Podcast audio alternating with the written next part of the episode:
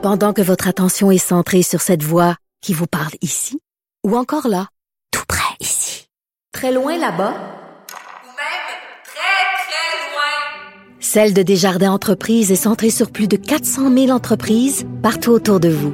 Depuis plus de 120 ans, nos équipes dédiées accompagnent les entrepreneurs d'ici à chaque étape pour qu'ils puissent rester centrés sur ce qui compte, la croissance de leur entreprise.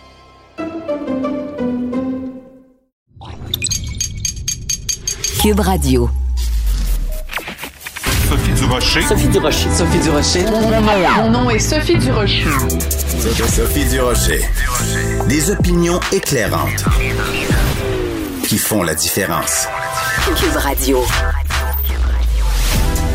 Tout le monde, c'est Sophie Durocher. On est le 25 août 2020 et j'ai envie de commencer cette émission aujourd'hui en écoutant un petit peu de salsa ou de merengue. Aïe aïe aïe, caramba! Alors pourquoi je vous fais jouer cette musique-là, cette musique latine en début d'émission? Écoutez, je veux absolument vous parler de cette nouvelle. C'est la santé publique de Montréal, la direction de la santé publique, qui demande à tous les gens qui ont participé à différents événements de danse latine euh, d'aller se faire tester parce qu'il y a eu plusieurs cas de gens qui étaient symptomatiques et qui ont participé à des, euh, des activités de danse en plein air. Bon faut qu'on se parle. Tenemos que hablar juntos.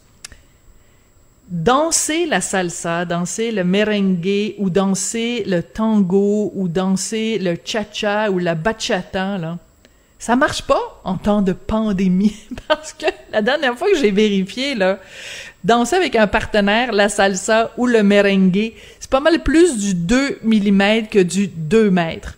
On s'entend? Bon, c'est sûr que vous allez me dire, c'est permis on a le droit d'avoir des activités de danse en plein air alors que c'est interdit à l'intérieur. Sauf qu'il faut respecter un certain nombre de règles. Il faut porter le masque. Il faut normalement s'en tenir à deux mètres. Il faut se laver les mains. Il faut euh, faire vraiment respecter un certain nombre de règles. Et quand je vois donc euh, Mylène Drouin qui, en passant, fait vraiment un très très très bon boulot à la direction de la santé publique euh, ici à Montréal, je vois Madame euh, Drouin qui dit écoutez, euh, on a de la difficulté à retracer les gens qui ont participé à ces différents événements-là, d'autant plus qu'il y en a certaines personnes qui ont participé à ces événements-là alors qu'elles étaient symptomatiques. OK? Alors, on va se dire une chose. Si vous euh, n'avez aucun symptôme puis que vous dites euh, Hey, Minou, euh, viens-t'en avec Pitou, on va s'en aller danser la salsa à l'extérieur », ben, il n'y en a pas de problème. Mais si vous avez des symptômes, qu'est-ce qui vous a traversé l'esprit?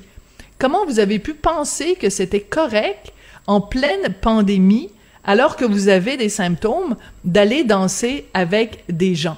Euh, il y a un autre point dont je voulais vous parler, c'est que les gens qui ont euh, organisé ces différents événements de danse-là disent à quel point c'est important pour eux la danse. Alors l'école en question, c'est l'école Latin Groove, évidemment parce qu'on est au Québec, puis euh, évidemment ça se passe. Ça se passe en anglais. Donc l'école s'appelle Latin Groove.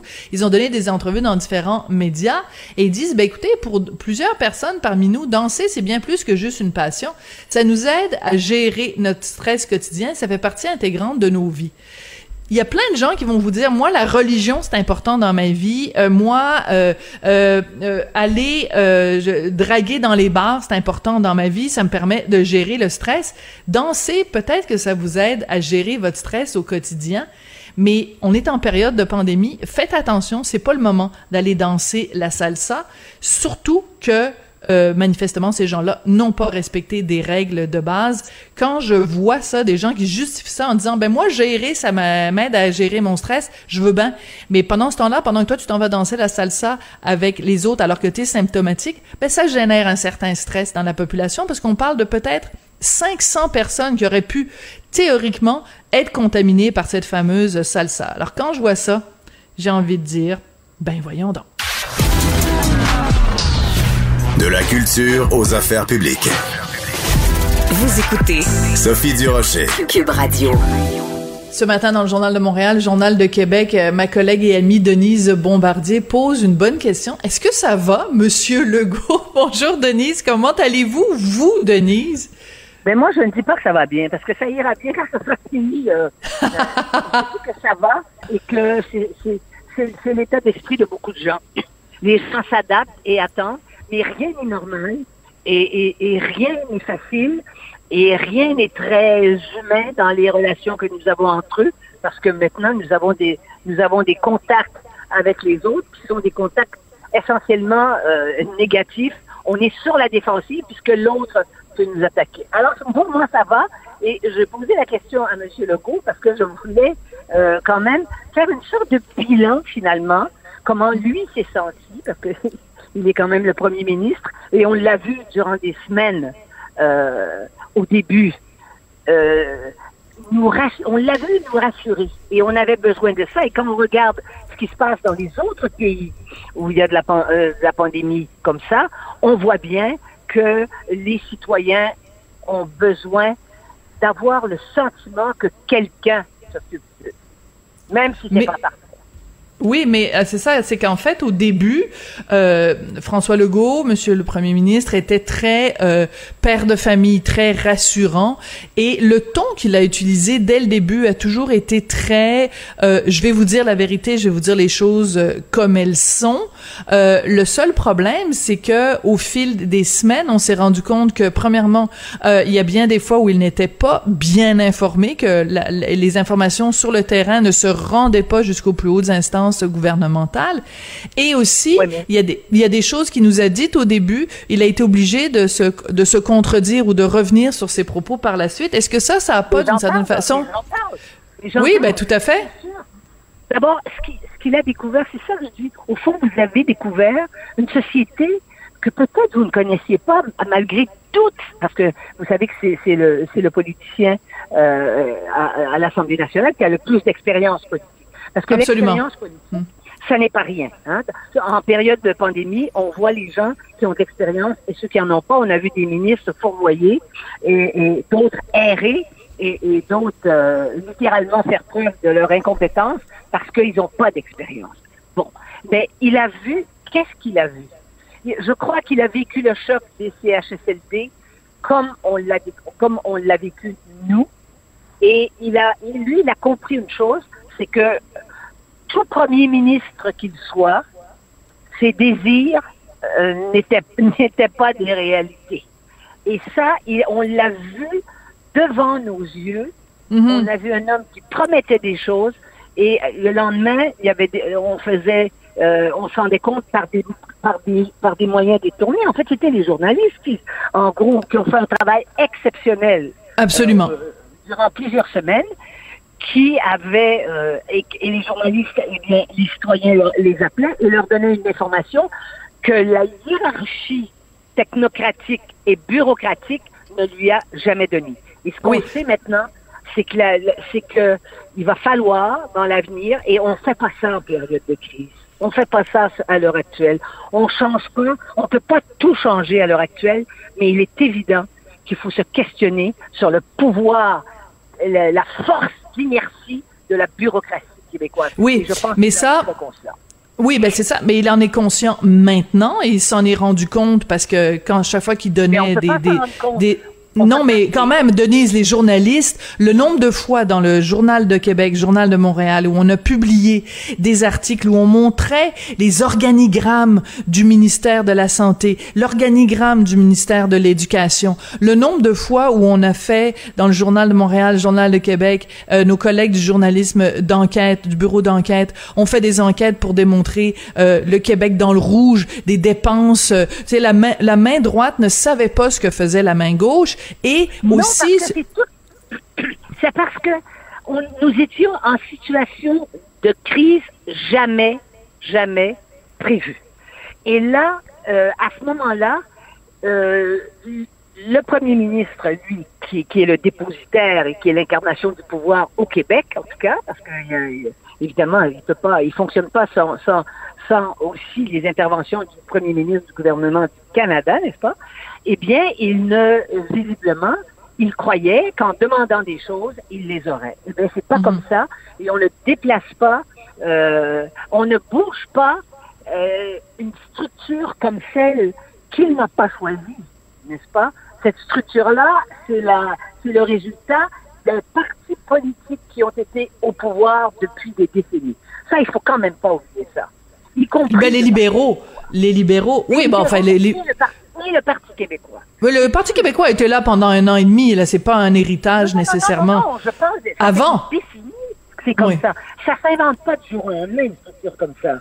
Oui, mais en même eu- temps, Denise, eu- Denise, Denise, c'est aussi une, une- nous comme Québécois, on s'est doté de cette infrastructure-là, on s'est doté de cet État. Oui, on s'est doté de ça parce que on aime ça au Québec, avoir euh, des, des, des, des tonnes et des tonnes de, de, de gens qui travaillent pour la fonction publique. On a voulu se créer, se, se donner aussi cette structure-là, cet État-providence. On est bien content d'avoir les garderies subventionnées, d'avoir euh, la, la moitié de la ville de Oui, Québec qui travaille pour le gouvernement.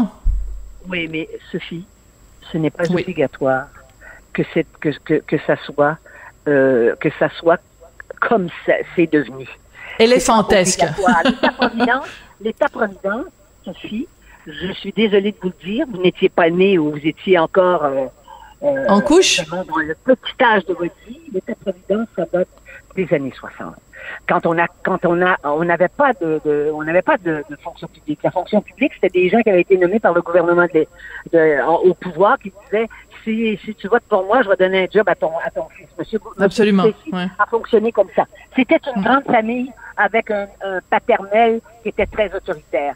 La puissance a éclaté, l'industrialisation, ça s'est complexifié. Et là sont arrivés des grands technocrates, qui étaient aussi les grands serviteurs de l'État, comme M. Parizeau, qui avant, Mhm. avant d'entrer en po- politique, M. Parizeau était un serviteur de l'État. On a eu des serviteurs de l'État extraordinaires. Et là, on a fait la révolution tranquille. Et à partir de là, effectivement, il y a une interprétation qui a été donnée d'une partie de la population avec la pression des syndicats. N'oublions jamais ça.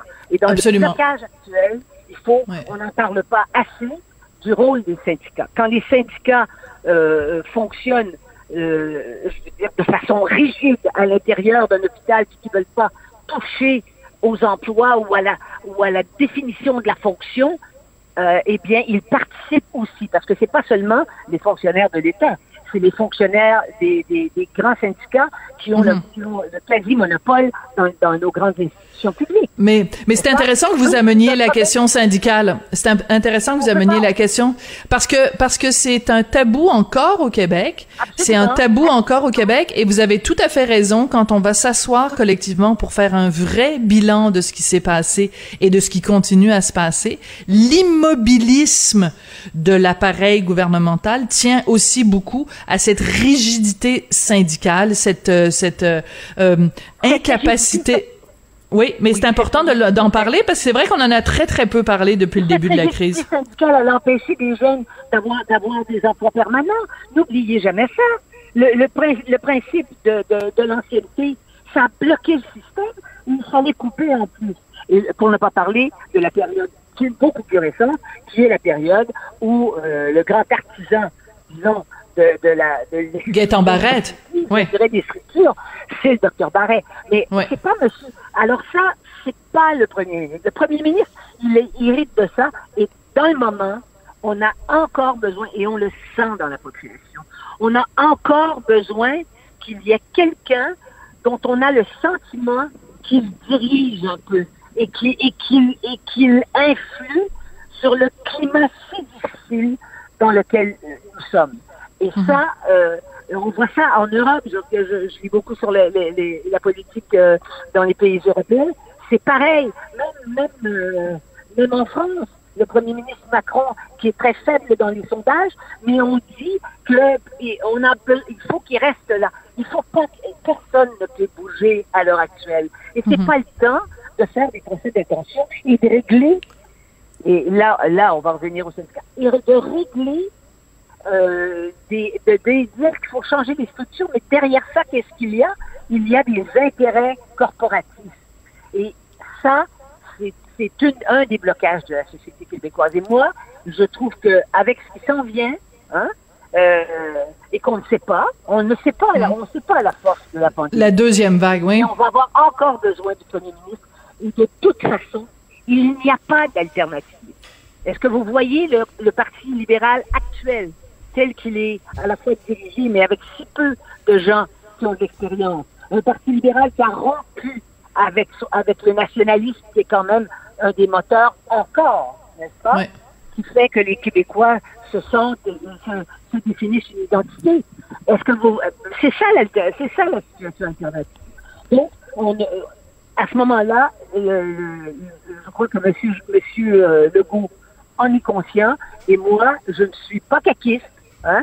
Euh, je considère que c'est un homme, effectivement, c'est un homme très modéré. Je trouve que peut-être parfois, et encore, et encore, ceux qui disent que c'est un homme de droite, un homme de droite là- n'utilise pas l'État comme il Il n'a pas remis en question la le, le rôle de l'État. Pas du tout, Mais au non. contraire. Et en pandémie, si on n'avait pas eu l'État, c'est certainement pas les entreprises privées qui nous, a- qui nous, qui Qui nous auraient sauvés.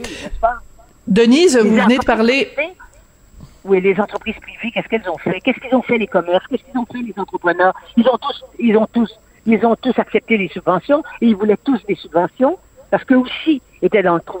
Au fond, Mhm. ça revalorise le, le rôle de l'État, ce qui se passe.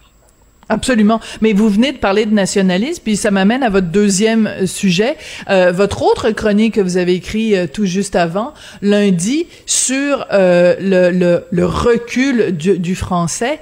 Et écoutez, bon, vous, vous avez écrit là-dessus, Joseph Facal, Mario Dumont, euh, euh, Steve Fortin, moi j'ai écrit là-dessus, Richard écrit là-dessus. On, on est tous, je pense, au, au, au journal très sensibilisés à ces questions-là.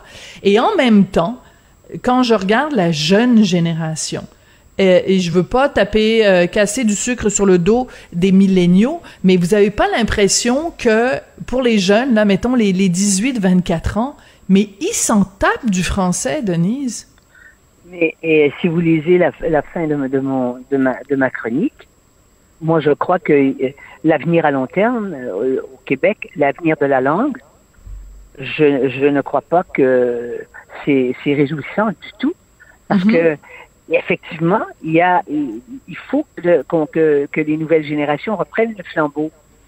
Or, elles ne re- visiblement, c'est sûr que euh, ça les intéresse pas. Et en plus, ce qui m'apparaît le plus douloureux, je vais vous dire, et j'utilise le mot à bon escient, vous le savez, c'est de voir qu'ils de, de, de voir qu'ils considèrent au fond que parler français c'est une espèce de, de c'est désuet, hein Oui, c'est un anachronisme. Et On l'a dit en même temps.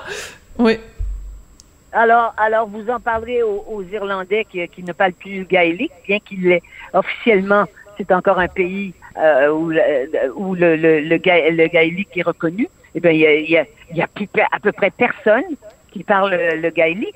Une langue, une langue n'existe que celle là des locuteurs. Oui, mais mais c'est ça qui est triste parce que parce que on- bon on est on est nombreux à avoir euh, écrit puis j'inclus aussi Antoine Robitaille euh, de, de- du bureau de Québec qui a aussi écrit là-dessus. On est nombreux à déplorer le fait qu'il y a de plus en plus de de magasins qui ouvrent avec euh, avec des noms euh, anglais. Moi je racontais dans une chronique euh, euh, je suis allée à, à l'île d'Orléans et en écoutant la chanson de, de, de Félix Leclerc, Le Tour de l'île, et je passe devant un, un, un restaurant dans un qui fait un camion de rue, et ça s'appelait le Troc de l'île. Puis je me disais, mais Félix doit se retourner dans sa tombe. Pour la jeune ça, génération, mélanger le français et l'anglais, c'est c'est comme euh, ils parlent, il y a le français, il y a l'anglais, puis il y a le franglais, et eux parlent le franglais. Et pas seulement les jeunes. On a un ministre des Finances qui fait ça à longueur de journée. Monsieur Fitzgibbon, Hein? Hein? Ouais. En disant ça va faire du cash, puis euh, ça va être winner. Mon- Money, money, money, qu'est-ce que vous voulez? Mais c'est un phénomène, est-ce un phénomène de société? Eh bien non. C'est un, c'est une, c'est une déchirure culturelle. C'est que quand on, quand on, quand on, quand on ne parle plus la langue, et la langue française a des règles, toutes les langues ont des, ont des codes, des règles, et ils n'ont pas toutes des académies, mais, mais, c'est sûr. Et quand on, quand, quand ça n'existe plus, eh bien, il n'y a plus de langue, parce que c'est la multiplicité euh, de, de, de, chaque, de chaque façon dont le locuteur parle la langue. Eh bien, euh, euh, quand c'est comme ça, il n'y a plus rien qui, veut, qui, a un sens.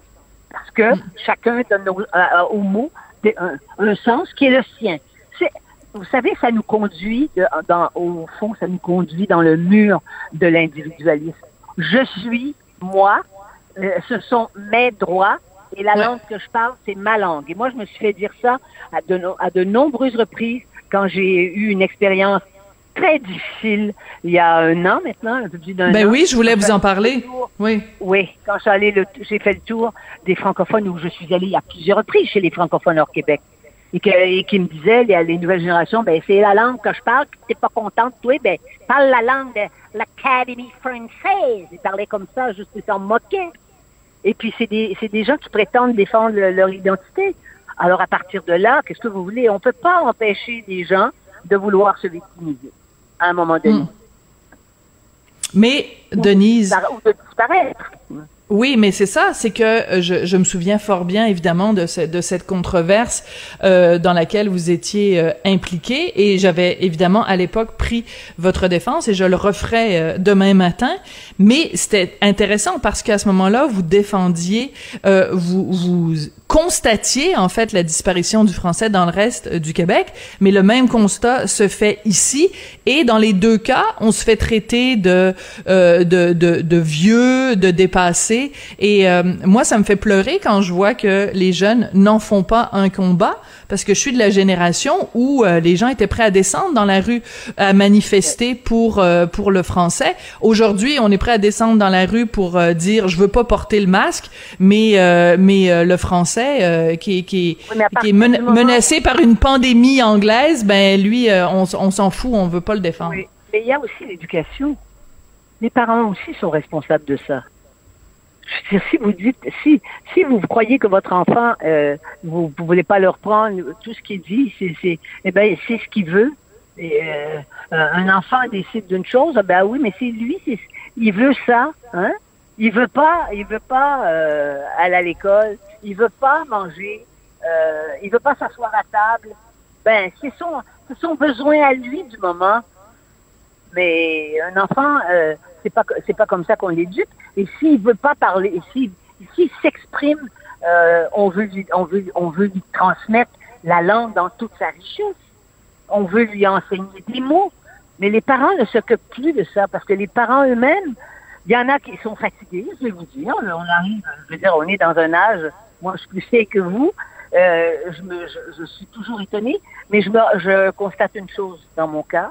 Je ne veux pas ramener le problème à moi, mais je constate une chose, c'est que ce qui fait vivre aussi, c'est c'est l'indignation, d'avoir le sens Oui. de l'indignation. Et je suis si indignée que l'on traite la langue comme on la traite au Québec, que ça me permet de vivre. Mais Hum, c'est bien dit. Ah ben c'est comme ça qu'on va se quitter, Denise, parce que rester indigné, c'est comme ça qu'on vous euh, qu'on vous aime. Et euh, ben moi, je je- j'adore ça. Plus vous indignez, plus j'aime ça.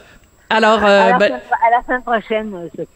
Ben on a on avait cherché un titre pour votre chronique la semaine dernière. On appelait ça, je pense, euh, les les, les féministes indignes. On pourrait vous appeler simplement l'indigné. Denise euh, Bombardier, l'indigné, la semaine prochaine, mardi prochain. Merci beaucoup, Denise. Je vous embrasse. Au revoir. Au revoir. Après la pause, euh, une entrevue euh, qui risque d'être assez émotive. Euh, c'est un collègue de radio qui anime dans Charlevoix. Son fils d'un an se bat toujours contre un cancer de stade 4. Une histoire vraiment touchante, mais une histoire surtout de résilience après la pause. Pendant que votre attention est centrée sur vos urgences du matin, vos réunions d'affaires du midi, votre retour à la maison ou votre emploi du soir, celle de Desjardins Entreprises est centrée sur plus de 400 000 entreprises à toute heure du jour. Grâce à notre connaissance des secteurs d'activité et à notre accompagnement spécialisé, nous aidons les entrepreneurs à relever chaque défi pour qu'ils puissent rester centrés sur ce qui compte, le développement de leur entreprise. Sophie Durocher. Une femme distinguée qui distingue le vrai du faux. Vous écoutez Sophie Durocher. Je vous dis le 23 août, pour vous, ben, c'est une petite date ordinaire. Bon, il y a deux jours, c'était le 23 août, un petit mercredi euh, comme les autres. Mais pour mon prochain invité, le 23 août, c'est une date fatidique parce qu'il y a exactement un an, il apprenait que son fils, qui avait seulement quelques semaines, était atteint d'un cancer de stade 4. Un an plus tard, son fils est bien vivant. Écoutez, c'est vraiment le parcours du combattant que cet enfant-là a vécu. Mon prochain invité, donc, c'est Pierrick Lacroix, animateur à la station de radio CIHO de Charlevoix et le papa du charmant, charmant petit Miro. Pierrick, bonjour. Allô, Sophie, comment vas-tu? Ben moi je vais très bien, Pierrick. On a travaillé ensemble dans une autre radio, dans une autre vie il y a quelques années de ça. Écoute, quand j'ai euh, lu l'histoire de ton fils, vraiment le cœur m'a serré. Raconte-moi pour commencer ce qui s'est passé dans ta vie le 23 août 2019. Ben, le 23 août 2019, faut dire que euh, ben, Miro a eu une euh, méningite bactérienne aux premières semaines de sa vie on est sorti de là et par la suite, quelques, quelques jours plus tard, une semaine tout au moins, euh, ben, on a reçu un appel du CHUL nous disant il faudrait faire des prises de sang. Il y a quelque chose d'anormal. Le taux d'enzyme dans son sein est assez élevé. Euh, problème de foie, peut-être. Donc, revenez à, revenez à l'hôpital. Donc, ma, Mariam, ma copine, euh, est partie de, de, de, la région de Charlevoix pour se rendre au CHUL. et dans les alentours de midi, là, un vendredi, le 23, on a reçu le diagnostic comme quoi Miro avait euh, un neuroblastome, qui est une tumeur solide de la grosseur d'une euh, d'une balle de golf euh, sur sa glande surrénale et avait des métastases dans la moelle osseuse, mais également dans son foie. C'est la raison pourquoi son foie fonctionnait pas bien et que ses, ses bilans sanguins n'étaient pas très beaux. Et à ce moment-là, ben évidemment, c'est à partir de ce moment-là, je dirais que tout a déboulé. Ça a été pour vous donner une idée, le 23 août, on a reçu le diagnostic et le 20, puis c'est un vendredi, le 24 août en matinée, un samedi matin, on a débuté à 7 heures du matin une première chimiothérapie d'urgence aux soins intensifs au CHUL. Puis, euh, puis à ce moment-là, il faut dire que les, les oncologues étaient en étaient en congé en fin de semaine. Il y a peu d'activités, évidemment, euh, la, fin de semaine. Un samedi, oui. ouais on était euh, on était le, samedi en train d'administrer une chimiothérapie quand même assez sévère à notre enfant de, de, deux ben, un, peu moins de deux mois. Fait que ça a été très euh, ça a été très émotif cette fin de semaine là et euh, ben on a passé à travers le, ce processus là pour évidemment faire fondre la masse et essayer de diminuer le nombre de métastases dans, dans son foie puis à partir de ce moment là ben plusieurs traitements qui ont suivi. Alors écoute, euh, ta, ta blonde sur Facebook a euh, fait un bilan de cette année-là. Écoute, ça donne le vertige. Si tu permets, je vais lire un extrait de sa page euh, Facebook. Elle dit, en un an, Miro, donc ton fils, a reçu sept cycles de chimiothérapie, une biopsie, une opération pour enlever sa tumeur, une grève de moelle osseuse, quatre cycles d'immunothérapie, et ce, dans des hôpitaux situés entre 200 et 400 kilomètres de la maison. Il s'est sauvé de 15 traitements de radiothérapie des dizaines de transfusions de sang, de plaquettes, de plasma. Bref, écoute, on lui a pris sa température mille fois. Il s'est fait dépister cinq fois pour la COVID-19. J'ai envie de te demander euh, comment, comme parent, on passe à travers tout ça? Euh, c'est tellement mitigé. C'est euh, vraiment des parce que tu sais autant que vous êtes vous êtes parent vous aussi tu sais, la première année de, de, de vie d'un enfant, c'est la plus belle année de ta vie à la base, tu sais, parce que tu, tu rencontres quelqu'un que tu as mis au monde. Et euh, tu la vois évoluer, cette personne-là. Euh, mm. donc, ça a été la plus belle année de notre vie, mais la pire en même temps. Mais en tant que parent, c'est mm. sûr que euh, on, on, était on était extrêmement à l'écoute des, euh, des médecins, puis euh, on a vraiment remis ça dans les mains des médecins euh, dès le jour 1 jusqu'à tout récemment lorsqu'on avait vraiment une décision à prendre. Mais en tant que parent, je pense que c'est de c'est de, de, de, mettre de côté peut-être la frustration et l'incompréhension face à cette situation-là, parce que c'est quelque chose qui est extrêmement rare. Il y a des diagnostics comme celui de Miro, il y en a 800 aux États-Unis par année. Tu sais, c'est très peu quand même là, comme, euh, comme diagnostic. Donc, euh, en tant que parent, c'est vraiment de, de, de, mettre de côté l'émotion. Puis ça a été très difficile parce que je suis quelqu'un de très émotif, mais euh, ça reste que quand à chaque étape, c'est vraiment à jour le jour. C'est ce qu'on nous a dit en entrée de jeu lorsqu'on est arrivé sur sur l'étage de Charles Bruno. C'est vraiment à jour le jour, semaine par semaine, d'aller chercher des petites victoires dans chaque chose, comme bon, euh, les traitements de chimiothérapie ont très bien été. Euh, il y a eu quelques, ben évidemment, la, neutropénie lorsque le système immunitaire est complètement à plat, ça a été des moments qui sont qui ont été assez stressants. Tu sais, les, le temps des fêtes, on, l'a passé à la maison. Le 26 décembre, on l'a passé à l'hôpital parce que Miro faisait de la fièvre en neutropénie. Hmm. Euh, la greffe de moelle osseuse aussi, ça a été quand même assez. Tu sais, ces cinq semaines, on a été cinq semaines à Sainte-Justine euh, à être obligé de porter des, euh, des jaquettes puis des masques euh, 24 heures sur 24 en présence de Miro, puis à dormir, tu sais, tu dors pas dans ton lit aussi, t'es loin de chez vous, t'es loin de tes affaires. Fait que, mais en tant que parent, je pense que c'est vraiment de d'aller chercher des petites victoires comme ça. Puis, tu sais, moi, mon père m'a tout le temps dit, un éléphant, ça se mange à coups de petites bouchées. Je pense que ça, ça prend tout son sens euh, dans, cette, dans ce contexte-là, en fait. Ton papa, c'est le journaliste Louis Lacroix qu'on connaît bien, puis qu'on salue comme, comme collègue. Écoute, Pierrick, euh, donc, tu nous viens de nous expliquer, toi, comment tu as traversé ça? Ton fils, comment euh, il, il traverse ça, une petite puce de, de un an et quelques... Comment il a, il a affronté cette, cette épreuve-là? Tu viens de venir au monde, puis euh, tes, ton premier contact, c'est plus... T'as as plus de contact avec les médecins qu'avec tes propres parents, là? Ouais, c'est ça, exact. Mais ça reste que Miro a été, euh, tu sais, c'est- a été extrêmement souriant là, à travers ce processus-là. Puis euh, je pense. T'es sérieux? on- Ouais. Ouais, il a été très souriant. Puis tu sais, à la base aussi, c'est quelque chose que, tu sais, lui, il l'a tout le temps connu un peu comme ça. C'est sa réalité un peu à lui. C'est triste à dire. Il pense que c'est ça. Il pense que c'est ça la vie, être, euh, Ouais, se faire euh, piquer. ah là là, pauvre petite puce. Ouais, mais lui il pense ça, mais tu sais, ça, ça reste qu'il a été extrêmement fort. Puis, euh, tu sais, là, on, on se rend compte aussi, puis euh, que- comment nous on le voit, c'est qu'en en début de vie comme ça, euh, c'est euh, c'est peut-être un peu plus facile que d'avoir un enfant de 2-3 ans euh, qui, tu sais, qui marche, qui est curieux, qui court un peu Mhm. partout. Parce que nous, Miro, dans les premiers mois, où est-ce que c'était critique puis qu'il fallait lui administrer euh, des, de fortes doses de chimiothérapie et la grève de moelle osseuse, ben il, était- il marchait pas, il rampait pas, il était couché dans un lit. Fait que de, de ce côté-là, on, a- on essaie tout le temps de voir un peu Mm. plus le positif, mais on se disait parce que là, on le voit, là, il commence et là, il se met debout, il rampe, il essaye de marcher, puis les traitements d'immunothérapie, euh, bon, on a fait le, le quatrième, euh, la quatrième hospitalisation la semaine dernière, mais il y en a une qui s'en vient à partir du 14 septembre, si je ne m'abuse. Mais de plus en plus, euh, tu sais, Marianne est enceinte de 34 semaines aussi, fait que là, Ah, félicitations! Je savais Merci, pas, félicitations. Ben oui. mais ça, à l'hôpital, ça, ça fait en sorte que là, le petit, lui, il est confiné à son lit. On peut pas le sortir Ouais. de son lit, on peut pas le mettre par terre. Fait qu'il y a comme une frustration. Lui, tu sais, il, il crie un peu, puis il pleure parce qu'il veut juste qu'on le mette par terre pour qu'il pour y laisser Ah. vivre sa vie, tu sais.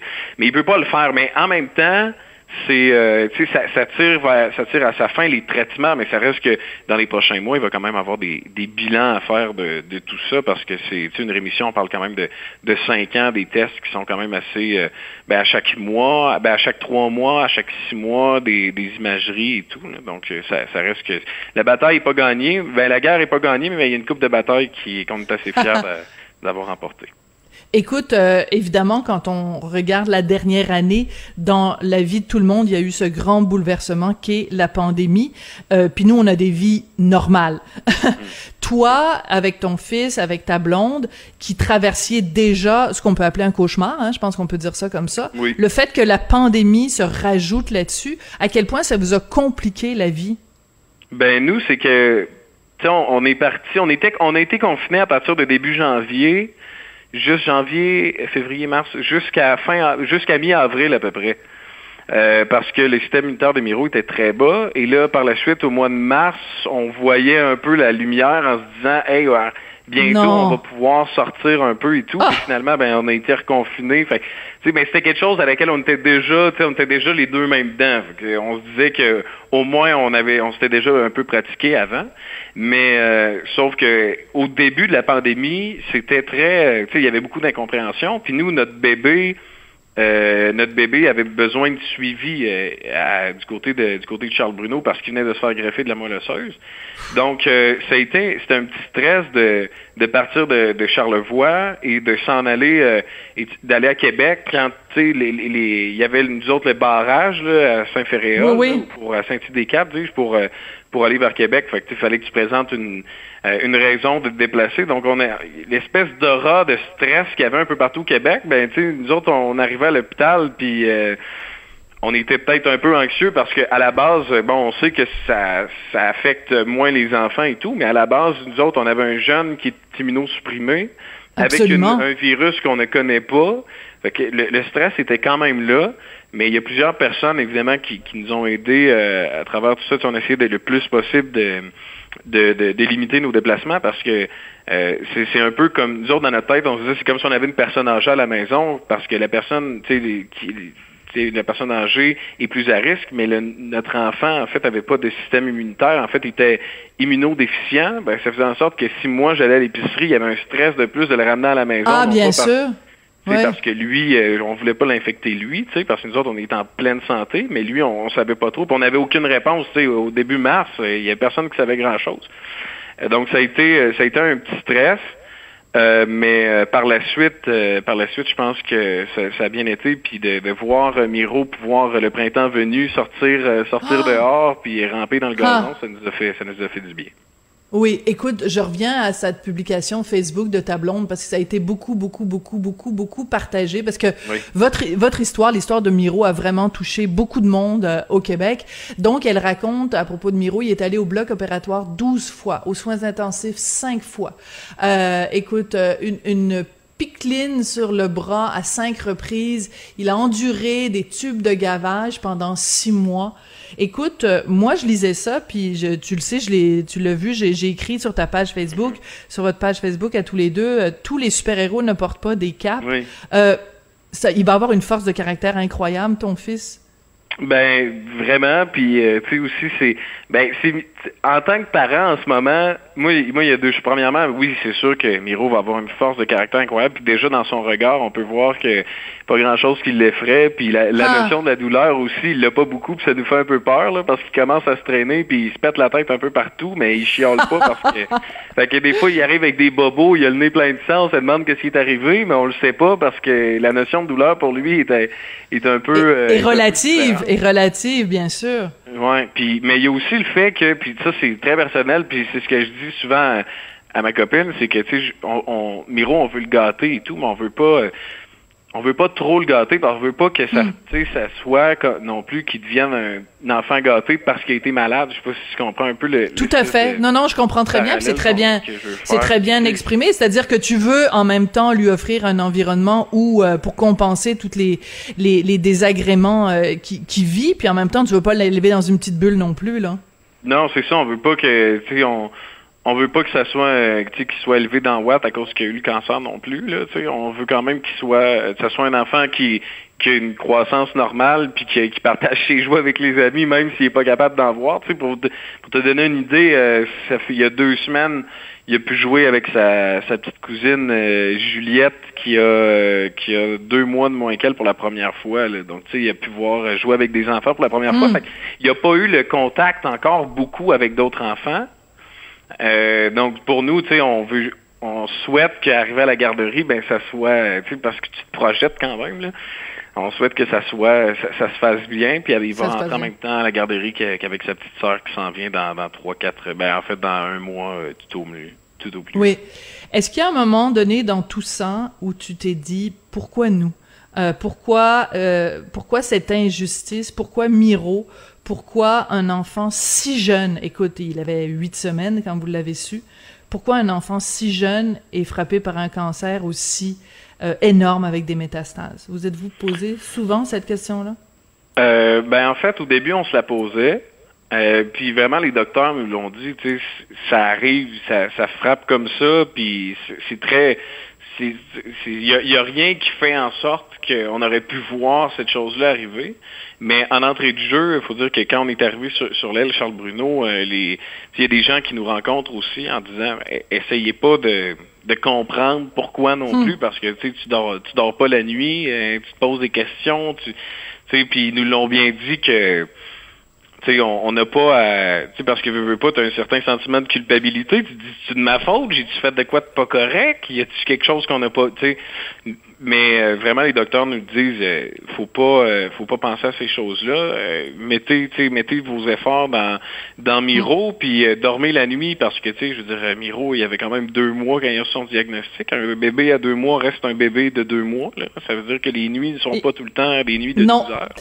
Oui. Mais, mais je pense que de, puis, tu sais, très tôt dans là-dedans, dans, dans cette épreuve-là, on a comme mis de côté ça, puis on voulait pas chercher absolument des réponses parce qu'on savait que ça allait plus nous faire de, tu sais, ça nous plus nous stresser puis nous angoisser que d'autres choses. Puis autant plus que, tu sais, avec la deuxième qui arrive, ben évidemment, nous autres, on, on a demandé au docteur, euh, aux oncologues sur l'étage Charles Bruno, on a dit est-ce qu'il y a des chances que. Ils disent ben il y a autant de chances que le deuxième est que n'importe quel enfant l'aille aussi. Là. Tu sais, Hmm. c'est- très. euh, Donc, il n'y a pas plus de, de pro- il y a pas plus de probabilité que ta, ta fille l'ait que ton, euh, juste parce que ton fils l'a eu, ça veut pas dire que vous êtes une famille qui est plus, euh, euh, portée, disons, à avoir ce gène-là, ou je sais pas, c'est, c'est pas une Non, question c'est de... ça, exact. C'est pas génétique du tout, donc euh, rendu là. Mais ça reste qu'il y a quand même un suivi, puis tu sais, je veux dire, moi, ça, c'est quelque chose qui me stresse beaucoup, là, tu sais, de savoir que le deux, je veux savoir si le deuxième va être en santé, tu sais, mais euh, ça reste que, tu sais, on nous dit que c'est, c'est très peu probable que ça arrive, et d'autant plus que, ben évidemment, on, on va, ils nous l'ont proposé. Voulez-vous qu'on fasse une batterie de test euh, à, à la petite qui s'en vient pour pour être sûr pour en avoir le cœur net? Puis évidemment, on a répondu oui. Là. Euh, donc, euh, ben, on, on va faire ça, mais euh, je pense que ça, ça va. euh, on est content aussi de pouvoir, euh, de pouvoir euh, non seulement à, la chance, d'avoir la chance d'être parent pour la deuxième fois, mais aussi d'offrir une, une petite sœur à, à Miro. Puis on a bien hâte de voir qu'est-ce que ça va lui. De quoi il va avoir de l'air avec une petite. Oui, c'est ça. Il va pouvoir, euh, en effet, euh, jouer avec un, un autre enfant. Ça va faire euh, toute une différence. Écoute, euh, euh, Miro, il a perdu ses cheveux, ses cils, ses sourcils, ses ongles, mais ses cheveux, ses cils, ses sourcils, ses ongles ont repoussé. Écoute, j'encourage vraiment tout le monde à aller voir euh, votre statut Facebook et à, et à vous témoigner euh, tout le, le, le, le- la bienveillance, toute la bienveillance qu'on peut. Euh, Qu'est-ce qu'on doit souhaiter à Miro aujourd'hui, Pierrick? Euh, la normalité, je pense. Hmm. Euh, tu sais, un petit peu de, un petit peu de normalité, euh, je pense que ça, ça lui fait, ça, ça, ça va lui faire du bien dans les, dans les prochains mois, bien que, tu sais, il va avoir des, des suivis qui seront faits et tout, puis, euh, mais, euh, mais je pense que, sais, comme hier, Marianne avait un suivi parce qu'elle a terminé une, une, une hospitalisation vendredi dernier. Il y a eu un suivi hier. Et là, on est à la maison jusqu'au 14 septembre, à peu près, sans hospitalisation, sans rien. Tu on va quand même, faut quand même le piquer tous les jours euh, pour, euh, pour quatre jours encore. Mais, ça reste que euh, pour lui, en ce moment, ben, c'est de la normalité. Puis on va lui en souhaiter euh, de, de plus en plus de la normalité comme ça parce que c'est beau de le voir jouer, c'est beau de c'est beau de le voir aussi interagir avec les autres enfants. Puis on veut que ça continue comme ça. Ben, c'est ce qu'on te souhaite, c'est ce qu'on souhaite à Miro, puis ce qu'on souhaite euh, à vous deux, euh, toi et ta compagne, et avec le, petit bébé qui s'en vient, euh, que vous soyez une belle famille avec tout le monde en santé. Pierrick, merci beaucoup d'être venu nous parler aujourd'hui, puis de nous raconter l'histoire du super-héros. Il y a Superman, il y a Batman, il y a Spider-Man, et puis il y a Miroman. exact. Ouais, c'est très bien dit. Merci beaucoup, Sophie, de l'invitation. C'est très apprécié. Puis je veux aussi dire euh, un gros bravo à Marianne, euh, ma copine, parce que c'est une euh, mère exceptionnelle. Euh, Mm. C'est une mère qui l'accompagne dans chaque hospitalisation, qui a mis un peu de côté sa vie professionnelle pour accompagner notre enfant là-dedans, parce que papa il est, à- il est au travail, mais je veux aussi souligner vraiment la, la force de caractère de, de Marianne, qui euh, Mm. vraiment, j'ai rarement vu ça chez quelqu'un, euh, quelqu'un qui est aussi euh, aussi déterminé et aussi résiliente, puis je voulais le, le souligner également. Bon, tu vas me faire pleurer. Merci Pierrick. Merci Sophie. Pierrick Lacroix, donc, qui est un, un collègue de la radio, même si on travaille pas pour la même euh, station. C'est cette histoire, je voulais absolument que, que vous l'entendiez parce que c'est l'histoire du petit Miro qui a juste un petit peu plus d'un an. Puis vous avez vu toute la liste de ses hospitalisations, de ses piqûres, de ses opérations. Vraiment, c'est un, c'est un battant et euh, sa photo est tellement craquant. Le petit Miro qui se bat contre euh, donc ce cancer de stade 4. Merci beaucoup d'avoir euh, écouté ça. Puis euh, restez en onde, bien sûr. Restez à l'écoute parce qu'après la pause, on va parler euh, avec euh, une spécialiste, une avocate qui pose la question est-ce que ça existe le droit à l'enfance? Tu sais, on entend souvent la phrase j'ai le droit, j'ai le droit. Est-ce qu'on a le droit d'avoir un enfant ou c'est un privilège Après la pause? Pendant que votre attention est centrée sur cette voix qui vous parle ici, ou encore là, tout près ici, très loin là-bas, Ou même très, très loin. Celle de Desjardins Entreprises est centrée sur plus de 400 000 entreprises partout autour de vous. Depuis plus de 120 ans, nos équipes dédiées accompagnent les entrepreneurs d'ici à chaque étape pour qu'ils puissent rester centrés sur ce qui compte, la croissance de leur entreprise.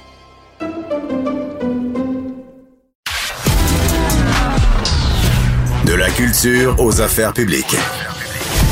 Vous écoutez Sophie Durocher. Cube Radio. Il y a un texte qui est paru dans Le Soleil en fin de semaine qui m'a beaucoup interpellé parce que le titre est assez provocateur mais drôlement intéressant. Le droit à l'enfant n'existe pas et Québec n'a pas à payer pour la fécondation in vitro.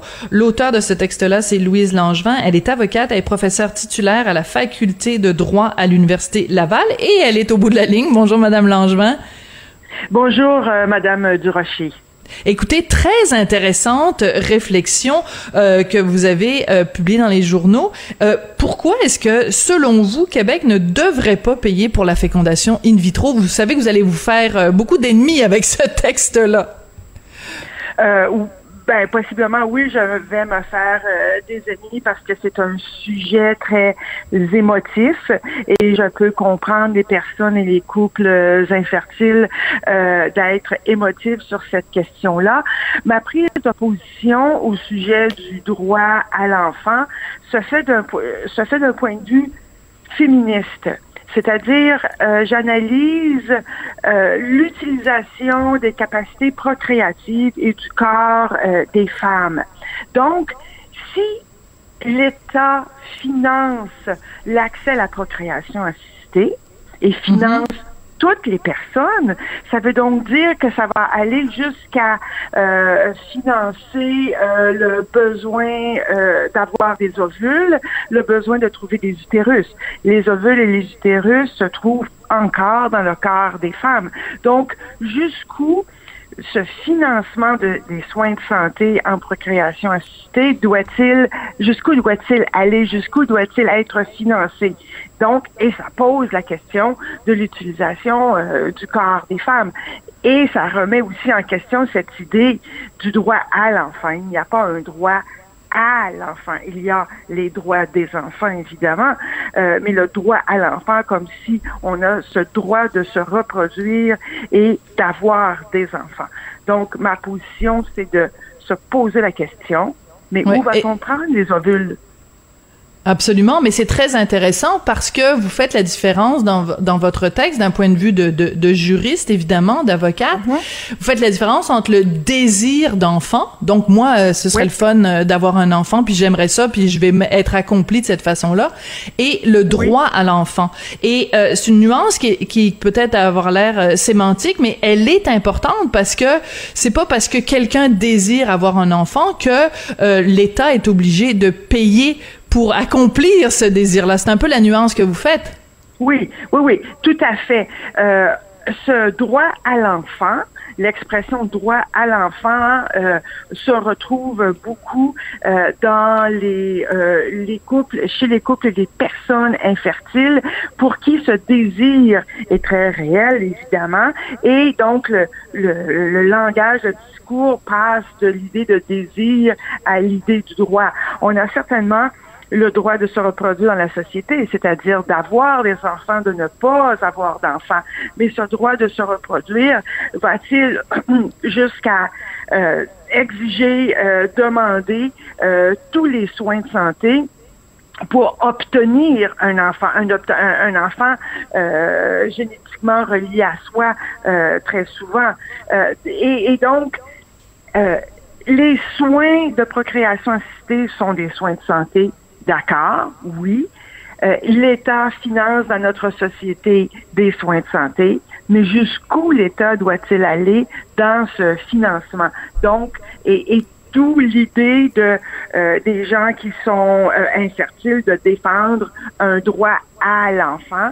Et ce droit à l'enfant, ben, c'est par des soins euh, fournis par l'État parce que les soins de procréation assistée sont euh, très euh, coûteux, très dispendieux. Absolument. Mais vous posez une question drôlement intéressante, puis vous affirmez quelque chose quand même d'assez fort. Vous dites, ben, c'est, c'est, c'est la procréation assistée, ça coûte cher, c'est un soin de santé de luxe, et vous allez même jusqu'à dire, Madame Langevin, que le Québec n'a pas les moyens de se payer. Et vous faites un lien avec la crise de la COVID qui nous a montré que ben il y a, il y a plein d'endroits où il y a manqué d'équipement, manqué de personnel.